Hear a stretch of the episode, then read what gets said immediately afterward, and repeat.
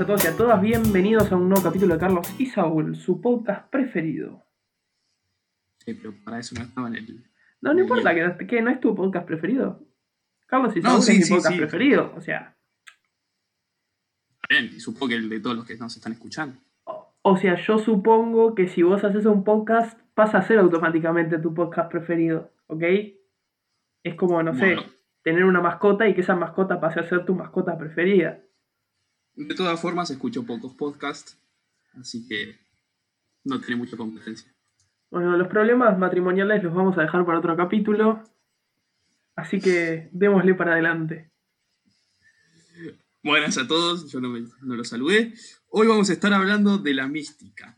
¿Qué entendemos por mística? ¿Cómo funciona y cómo se percibe?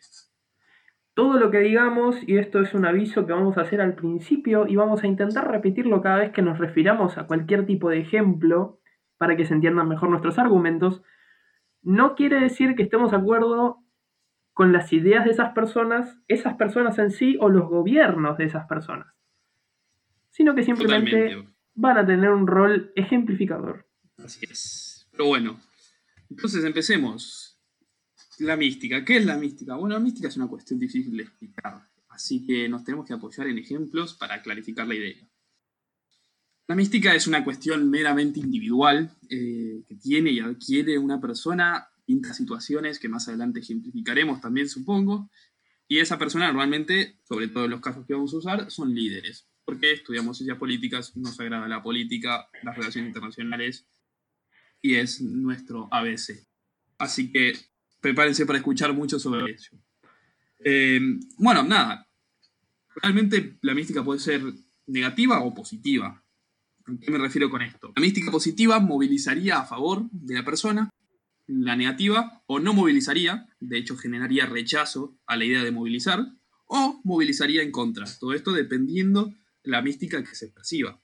Un claro ejemplo de estas cuestiones son, vamos a ir a los básicos, Carlos Menem, que más adelante nombrará seguramente el señor Zunino, y el señor helicóptero de la Rúa. A ver, uno de los dos tiene mística positiva y otro mística negativa. ¿Cuál de los dos tiene positiva? Claramente Menem. ¿Por qué? Muchas razones, ya las veremos. ¿Por qué el otro tiene mística negativa? Cuando vos entras a una universidad y hablas con alguien que estudie política y le decís, ¿qué opinás de De la Rúa? Esa persona inmediatamente va a estar pensando en un helicóptero saliendo de la Casa Rosada. Eso es mística pura y exclusivamente negativa. Totalmente, es algo que no se explica ni se ve, es algo que se siente y se vive. No es que vas caminando por la calle un día y, pumba, te pegó la mística, ni tampoco es que tiene que tener una relación necesaria con la filosofía, y esto es un punto muy importante. Cierta gente suele relacionar la idea de mística con la idea de, bueno, sentarse a pensar cosas o, o los flashes a las 3 de la mañana con amigos. No es el tipo de mística que estamos hoy aquí debatiendo. Lo que usualmente se denomina mística en política tiene que ver con personajes que tienen una relevancia increíble y que muestran casi constantemente que tienen esa, casuali- esa cualidad. Puede tratarse de un tweet, puede tratarse de una intervención, puede tratarse de callar a un periodista, puede tratarse de 1500 cosas. Muchas situaciones te pueden dar la capacidad de mística.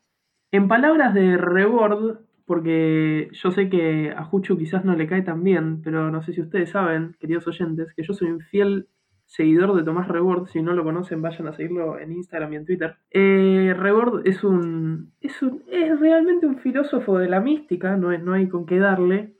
Y explica que son simples mortales que pueden hacer cosas imposibles.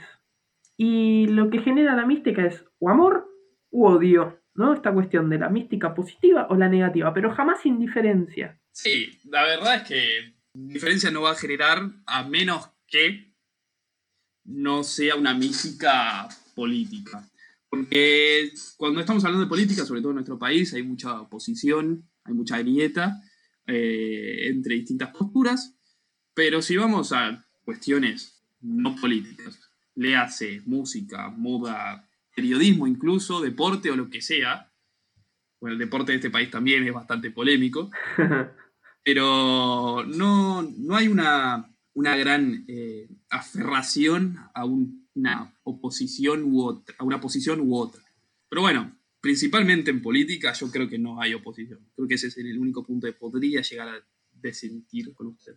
Está bien, en algunas cosas tenemos que discernir, si no este podcast sería bastante aburrido, ¿no es cierto? Más adelante vamos a tener la, oportunidad de charlar sobre un tema que creo que va a generar un poquito más de polémica. Así es. Bueno, entonces, ya que estamos en esta dicotomía sobre qué es la mística y varios ejemplos, te voy a preguntar así, cortito y al pie, para que me cuentes y me expliques tu top 3 de personajes místicos en el mundo. Yo creo que la gente que me conoce y más aún nuestros oyentes ya se van a dar cuenta que mi top 1, o sea, en el primer puesto de mística de toda la historia nacional e internacional se encuentra el señor presidente Carlos Saúl Menem, por supuesto. Por supuesto, desde bailar con una odalisca siendo presidente al lado del sillón de Rivadavia, hasta conducir un programa porque la persona que lo conducía medio que faltó. Y además de todo eso, sumémosle tener una Ferrari y manejar solo en la Ferrari desde Capital hasta Mar del Plata. Yo creo que merece un puesto increíble en el top 3. Ni sus guardaespaldas sabían dónde estaba. Exacto, esa, esa, anécdota es muy interesante. De hecho, los guardaespaldas durante unas horas no sabían a dónde estaba el presidente de la nación, porque el presidente de la nación había agarrado una Ferrari y había cerrado todas las autopistas y rutas que llevaban hasta Mar del Plata para poder ponerla a 300 km por hora y llegar. En segundo lugar, y no menos importante, encontramos a Vladimir Putin. Por supuesto, ¿no? Eh, el, hombre que fue un ex miembro de la KGB, que saluda a palomas que le hacen la manito como milicos, y que además está tomando una península que no le es propia. Claramente el muchacho tiene una mística de la puta madre. Digo lo de la península porque después va a salir el tema de las elecciones fraudulentas. Probable, probable, me lo veo venir. ¿Y el tercero? Y para ser un poquito más, más conciliador, eh, voy a poner a San Martín. ¿no? El gran liberador de las Américas, eh, la persona que cruzó los Andes para terminar de ganar las guerras de independencia y bueno, toda la cuestión que ya sabemos por historia argentina, ¿no? Sí, algún día podríamos hacer un podcast sobre este hombre, pero bueno, no es el momento de desarrollar sobre la historia argentina, sino sobre la mística. Totalmente. Dejamos pendiente ese tema. ¿Cuál es tu top 3, estimado? Bueno, la verdad es que me robaste a San Martín, eh, a Putin también lo hubiese puesto por ahí, eh, a Menem también, pero era obvio que lo iba a utilizar usted. Eh, pero mi top 3 lo elegí y lo pensé, eh, evitando por ahí un poco San Martín sobre todo, y es Belgrano, por una cuestión de que el sujeto tuvo una marca, tuvo una marca profunda en la historia del país y se dedicó a cosas para las cuales no estaba preparado con tal de sobrevivir a sobrevivir, no, para llevar adelante a este país, que en ese momento no era este país, lógicamente, de vuelta a historia argentina, que veremos más adelante. Belgrano llegó incluso a hacerse cargo del ejército, repetidas veces, para liberar a este país. Recordemos que él era un abogado, no fue instruido militarmente como San Martín. Otra persona que para mí tiene gran mística es también argentino, clásico bonaerense barra porteño, Juan Manuel de Rosas. Y acá es donde explico por qué, y acá es por donde el señor Zunino va a sacar los colmillos y va a atacar directamente hacia mi persona. El señor Juan Manuel de Rosas, en 1829, asume como gobernador de la provincia de Buenos Aires. A este buen hombre, conociendo la oposición que tenía dentro de las provincias unidas eh, del futuro país argentino, decidió para demostrar un poco el apoyo popular que tenía o para conocerlos, supongo más por lo primero, hacer un referéndum. Yo tengo una pregunta, ¿sabes el resultado de ese referéndum? No, contame, contame, a ver, contame. Te comento. De 9.720 votos, Juan Manuel de Rosas solo tuvo en contra 7. 7 votos en contra. 7, a ver, a ver, a ver. La gente que me conoce sabe que no soy muy fan de Rosas, lo respeto muchísimo por ser gobernador y entiendo que tiene una mística alrededor muy grande también. Pero, pero, pero. Una elección fraudulenta no es algo de lo que se debería ¿no? Estar, estar orgulloso, qué sé yo. Si yo era una persona en 1800, no sé cuánto dijiste, que se hizo el, el, ¿cómo es? El referéndum. 1829. 1829. Bueno, si yo era una persona en 1829 y quería votar en contra de Juan Manuel de Rosas, en una elección en donde el voto era cantado, probablemente me iban a fusilar, ¿no? Digo, es, una... O me iban a meter una mazorca por el orto, perdón por orto, pero digo, o sea, estamos en, ese, en esa época. Sí, a ver, si no te parece místico ese resultado, entonces, porque fue poco democrático, en un concepto democrático totalmente moderno que para la antigüedad no sirve. Y yo te comento que entonces en ese caso Carlos Menem Saúl cerrando las autopistas para viajar en una Ferrari a 300 km por hora hacia Mar del Plata tampoco sería místico. La mística no pasa por la legalidad o no. Ojalá la legalidad fuese más importante para las personas y no estamos de acuerdo, creo que ni tan, que tanto Fachu como yo estamos en completo desacuerdo con romper las normas y las reglas establecidas en nuestro país, por supuesto, por un Estado. Pero en ese momento las reglas de juego eran distintas, los resultados, no estoy diciendo que esté bien el fraude, pero no hay forma de demostrar que los resultados fueron de una forma u de otra, solo sabemos que de 9.720, solo 7 fueron en contra. Yo creo que ni con las elecciones más fraudulentas que hubo en este país, solo 7 personas pudieron votar lo que ellos querían vamos a coincidir en no coincidir, ¿no? Para, no generar estragos. Tendremos que. Pero bueno, y el último que me queda en el top 3, eh, me agrada por su persona, me agrada por sus logros, me agrada por su momento histórico, no me agrada por su nacionalidad, pero es algo con lo que tengo que vivir, es el señor Winston Churchill, un inglés que llevó eh, al Reino Unido al triunfo de la Segunda Guerra Mundial después del desastre que causó el primer ministro anterior. Bueno, y yo tengo una preguntita que me gustaría debatir con usted, que es si la mística se transmite, ¿no? Porque nosotros podemos ver personajes con mística del estilo, no sé, Belgrano, ¿no? Como usted dijo. Ahora, ¿el hijo de Belgrano tiene la mística del padre? ¿Se transmite así nomás? Bueno, la verdad y acá te voy a chicañar un poco y te la vas a tener que comer con papas, porque Belgrano tuvo dos hijos, uno de los cuales se hizo cargo el señor Juan Manuel de Rosas. El señor Juan Manuel de Rosas Jr., vamos a decirle, porque su apellido seguía siendo Rosas, a pesar de que el padre le había comentado la situación de Belgrano. Fue una gran persona y tuvo, tiene algún mínimo grado de mística que lógicamente en este momento no se recuerda porque no logró profundizar en la historia argentina, como si su padre y su padre no biológico. Pero ¿qué pasa?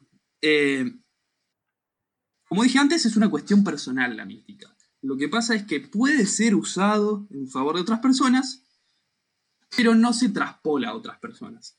¿Qué quiere decir? Por ejemplo, el expresidente Héctor Cámpora este sujeto llegó a la presidencia utilizando la mística de otra persona, Juan Domingo Perón, que reconocemos todos que fue una persona con mucha mística. Por supuesto. Y logró así la vuelta del mismo al país. E hizo, a partir del apoyo popular y la mística de Juan Domingo Perón, ganó las elecciones. Para mí es un claro ejemplo. Coincido, coincido plenamente con usted. Para mí la mística tampoco se transmite sin ir más lejos, bueno, podemos estar de acuerdo o no, en este caso, con que un hijo de Belgrano tenga la mística del padre, pero si vamos a ejemplos más recientes y actuales, ¿no? Eh, Cristina Fernández de Kirchner es una persona que tiene mística, nos guste o no. A mí no me gusta personalmente. No sé a vos, Juchu, estás medio desviado. No, tampoco, No, no, para el kirchnerismo nunca. Pero la hija de CFK no tiene la mística de la madre. De hecho, tiene todo menos mística. Eh, es duro, obviamente, pero hay que reconocerlo. Y además me gustaría agregar que existen ciertos elementos que pueden potenciar o hacer nacer la mística de una persona. Eh, volviendo otra vez con Tomás Rebord, porque lo amo, eh, él lo llamó el starter pack de la mística, ¿no? Un parche en el ojo, por ejemplo, un tatuaje dudoso de la CGT en la panza, una barba prominente. Te voy a dar un ejemplo, así no me, no me, no me saltas a la yugular. Te puede o no gustar la barba de Marx, pero es imposible no pensar, o sea, pensar en Marx sin barba y sin la mística, ¿no? Son personajes que constituyen todo su cuadro místico a través de ideales y quizás además a través de cuestiones eh, ligadas a lo físico. Buena barba la de Marx, y sí, no podemos pensar eh, que no tiene mística. De hecho, sus ideas, por más que nos gusten o no, sus errores y aciertos, eh, siguen repercutiendo en la actualidad. Absolutamente. Absolutamente. Y por último, para, ir a un tema un poco más polémico del que hice mención hace un ratito, me gustaría que debatamos la figura de Jesús de Nazaret. Sin caer, sin caer, a ver, y esto lo voy a aclarar una vez más, sin caer en debates religiosos, porque sabemos muy bien que Jucho y yo pregonamos religiones completamente diferentes, pero el muchacho este con barba y chanclas tiene como una cuestión mística medio indiscutible. Totalmente, a ver, eh, ya sé que estamos sacando el tema religioso, pero tiene una religión sobre él, eso ya es mística. Y la verdad es que los cambios estructurales que generó en lo que fue el Imperio Romano y los cambios sociales que generó y el impacto en, otras religiones como el judaísmo y muchas cuestiones fueron bastante profundas y fue una cuestión eh, mística, totalmente.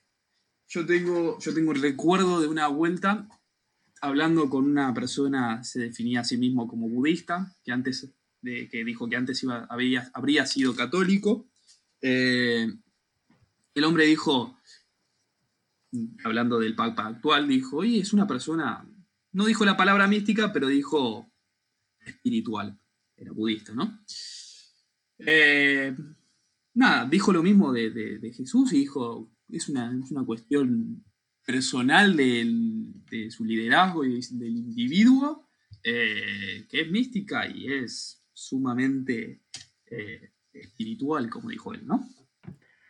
Totalmente, no podemos, como bien dijiste vos, no podemos negarle a una persona que literalmente creó una religión alrededor de su persona la cuestión mística inherente a, su persona, ¿no? Eh, desde, desde lo mínimo, desde aparecer y que te reciban con, con olivos a la entrada de una ciudad hasta la repercusión que tuviste post vida, dejando de lado otra vez el dogma de la resurrección o no y todas las cuestiones más bien eh, católico, apostólico, romanas o cristianas, eh, yo voy a lo, a lo fáctico. El chabón existió y a partir de él, de hecho, un imperio terminó cambiando su religión, porque no nos olvidemos que el imperio romano, uno de los imperios más poderosos en la historia de la humanidad, terminó diciéndose católico.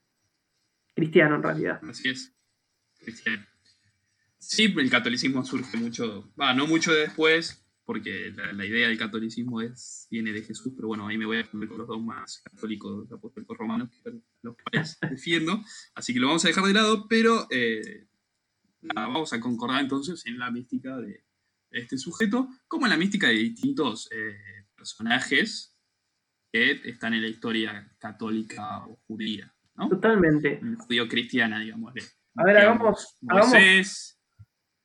una especie de ping-pong con personajes místicos de la historia. ¿De la historia judío-cristiana o de la historia en general? De la historia en general. Vamos a darles bastantes ejemplos a nuestros oyentes por las dudas de que todavía se queden con, con inquietudes, ¿no? Y quiero aclarar, nosotros acá no estamos para resolverles las dudas. Nosotros acá estamos para hablar de, cuestiones eh, inherentes al ser humano y evidentemente la mística no es algo que se entiende, como dije al principio. Sí, si tienen alguna duda, de todas formas, podemos llegar a debatirla. Búsquennos en Instagram, déjenla de ahí, meto acá el mangazo, busquen Instagram y si no, si mándenos un mensaje y charlaremos de estas situaciones. Pero bueno, ping pong, me gusta. Bueno, eh, el que dije antes, Moisés, no sé si, si querés que, diga algún otro. Eh, bueno, voy yo. Obama. Obama. Muy bueno. Yo me sigo quedando en la religión, pero me gusta mucho esta religión que voy a nombrar ahora, que es Mahoma. Papá, ok. Eh, bueno, Stalin. Reitero, por favor, nadie me categorice de stalinista, nada más lejos, ¿sí? Simplemente digo que es una persona con mística. Totalmente. Reagan podría ser otro. Uf, subirse a un avión con un rifle es increíble. Es increíble. Eh, bueno, voy yo con uno del mundo más lejano. Vamos con Saddam Hussein. Lejano y no tan lejano. Dijiste lejano, yo pensé que estábamos de vuelta en la época de Abraham. Eh, pero sí, Alejandro Magno. Atila el Contame de la Uno. mística Alejandro. Atila el 1. Cualquiera de los 300 espartanos. Uf, uf. Leónidas y los Leónidas, 300, definitivamente. Eh, bueno, más recientes y que tienen repercusión hasta el día de hoy. Mao Zedong. Totalmente. No, no, no es. No es placentero, pero real. Eh, y sí. No, no, no vamos a caer en, en esas cuestiones. Se me está dificultando. Quiero pensar uno latinoamericano para revivir la gran patria, pero en este- ninguno. Así que voy a ir hacia el lado de, de la política de- y los politólogos como Max Weber, alguien que cito bastante, de hecho, ya me habrán escuchado, San Max Weber, para, para vos. más o menos. Eh, hablando de latinoamericanos, bueno, la dupla de la revolución cubana no puede ser dejada de lado, ¿no? Pese a que no, no coincidamos en algunas cosas, el Che Guevara y Fidel Castro son personas con mística. Totalmente, totalmente. Y este no te va a gustar nada, es súper moderno. Yo aclaro que sobre cuando habla no me agrada nada lo que dice, pero lo que hace este muchacho en el deporte, Diego Armando Maradona, es místico. Y en algún momento iba a salir, en algún momento iba a salir. Sí, no, sí.